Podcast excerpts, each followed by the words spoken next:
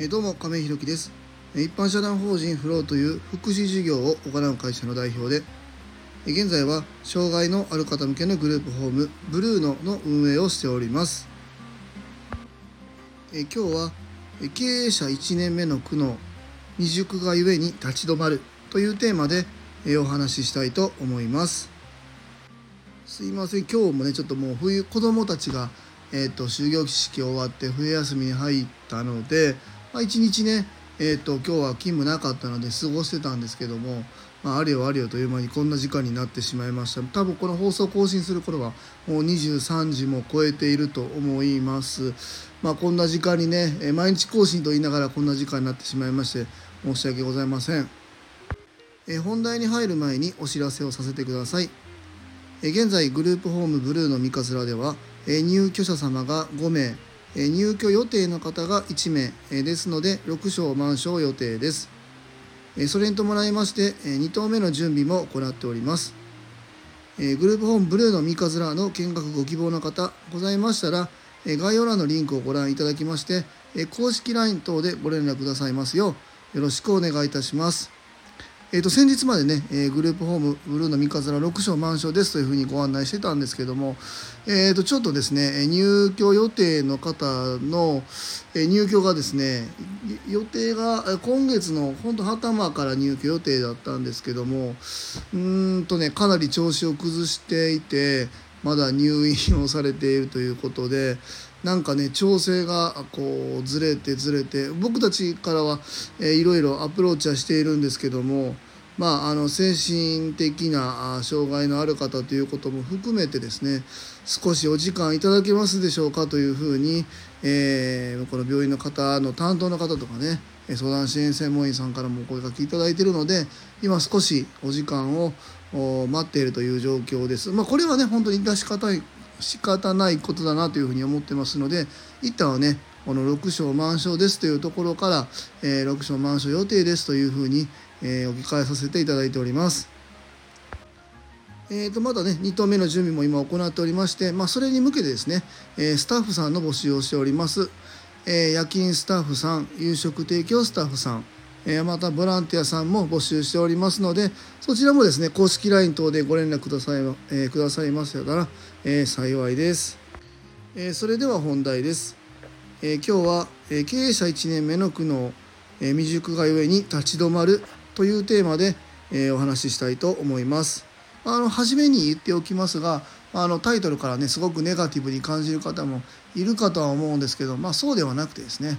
まあ、一旦、あのーこの3月から入居開始、えーしてですね、まあえー会社としては、えー去年の8月にスタートしたんですけども、まあ、改めてね、まあ、この2棟目っていうところを目前に控えて、えースタッフがですね、えー今後、まあ、2棟目に向けて当然ね増やしていかないといけないというところも踏まえた上で、えー自分の経営者としての未熟さみたいなところに改めて直面しているなというところも含めてですね、え皆様に共有したいなというふうに思っております。まああの恥ずかしいしみっともないところなんですけどもこの辺も含めて一般社団法人フローの亀井宏樹として応援していただきたいなという思いも含めてですね、えーうまくいってねえなっていうところも共有したいなと思いまして今日の放送といたします。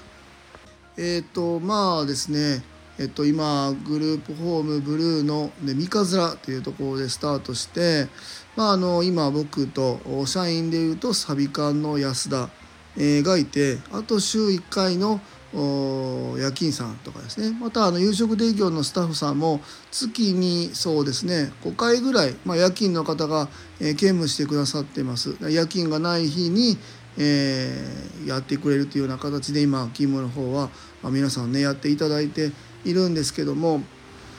うんそうですね。僕も、まあ、あの今まで管理職はしたことあるけど経営者をしたことないっていう中でやっぱりいろんなところが管理者目線になってしまうというか、まあ、この辺がやっぱり自分の今あすごく伸び悩んでいるというかうん一般社団法人フローとしてですねもう少し、えー一歩踏み出せるところなんじゃないのかなというふうに今、うん、改めてねもう一回立ち止まってみて考える必要があるなというふうに今ちょうどね感じております。あの今まで先ほどね管理者も長くやってきたっていうお話もしたんですけど以前もしてたんですけどもやっぱり今まではですね経営者と言われ、まあ、あの僕を雇ってくださって雇用主社長ですね、えそこから、まあ、予算だったり、えー、人材みたいなところも預けていただいた上でここを円滑に回していく。またあ事業ですね。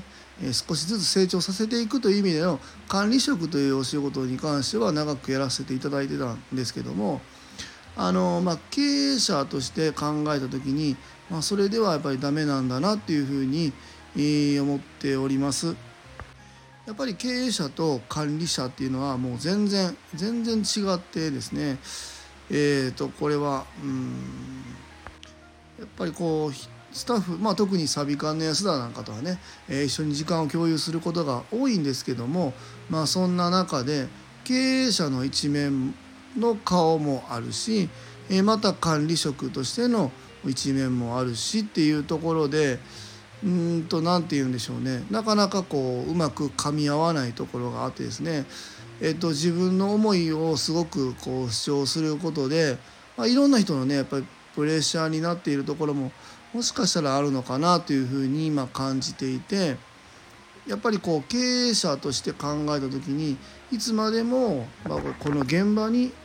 居続けるっていうのも良くないのかなとか今ちょっとね最近感じております。まあ、これはね数年してもしかしたらこの意見もまた変わってねこの放送の中でやっぱり現場にいないとダメだなと思ってますとかこんな話になるかもしれませんけども今現状はですねもちろんあの100%現場から離れるとかいう意味ではないんですね。えー、もちろん夜勤もしていくしえっ、ー、と何て言うんでしょうね夕食提供はもちろんねあのうちのグループホームはえお食事を皆さんね本当に喜んでくださっているのでお食事の提供っていうところに関してもずっと引き続きね、まあ、やっていこうかなというふうに思うんですけども、まあ、管理職と経営者というところの両方の進め方でいくとやっぱり、えー、スタッフさんに対してですねやっぱりこう厳しい目標を課せてしまいすぎてるのではないのかなみたいなところも含めてですね、まあ、僕もこう一つやり始めるとすごくこだわってしまってですね、え細部にまですごく何て言うんだか何て言ったらいいんですかね気をもんでしまうというか、えー、もっともっともっともっとっていうところに、え、なってしまうんですけどもそうですね、まあ、そこをもっともっとこうスタッフの方を信頼してお任せして多少こう何て言うんでしょうかねミスったりえスピードが落ちたりクオリティが落ちたりすることが例えばあったとしてもそんなことはまあもちろんないと思うんですね今一生懸命やってくださってるサビカの安田を中心にやってくださってるんですけども、まあ、そこも含めてですね自分がもっともっとこう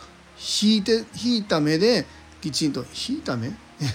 引け引いた感じで見るっていうことが遠目で見るっていうことがまあすごく今ね大事な時期に来てるんじゃないのかなというふうに感じております。細かい部分の修正だったり、えー、こう進捗のところは、えー、スタッフさんにどんどん任せて僕はもっとですね、えー、事業のところをもっとまあ障害の方またまあそれ以外の地域のお困りごとに対してもっともっとアプローチしていけるような、え会社にしていくというところに自分はフォーカスを当ててですね。今やっている現場の仕事っていうところはもちろんノータッチではないですけどもえスタッフさんにもっともっとお仕事を任せて、え、こう熟成させていってもらうというところに行った方が今いいのかなってちょっと感じております。まあ、今日の放送でね何かこう答えが出るわけではないんですけども、まあ、今現状の自分の考えだったりみたいなところもちょっと皆様に聞いていただいていやどうなんだろうなって思う方はまたコメントいただいたらいいのかなと思うしうーんまあ、なかなかね本当に難しい事業っていうのは本当に難しいなっていうのは今本当に感じてます。この 1, 目1年目まだ1年も経ってないですね。あの会社自体はもちろん1年経ってるんですけども実質3月からオープンした準備期間始めてもまあ大体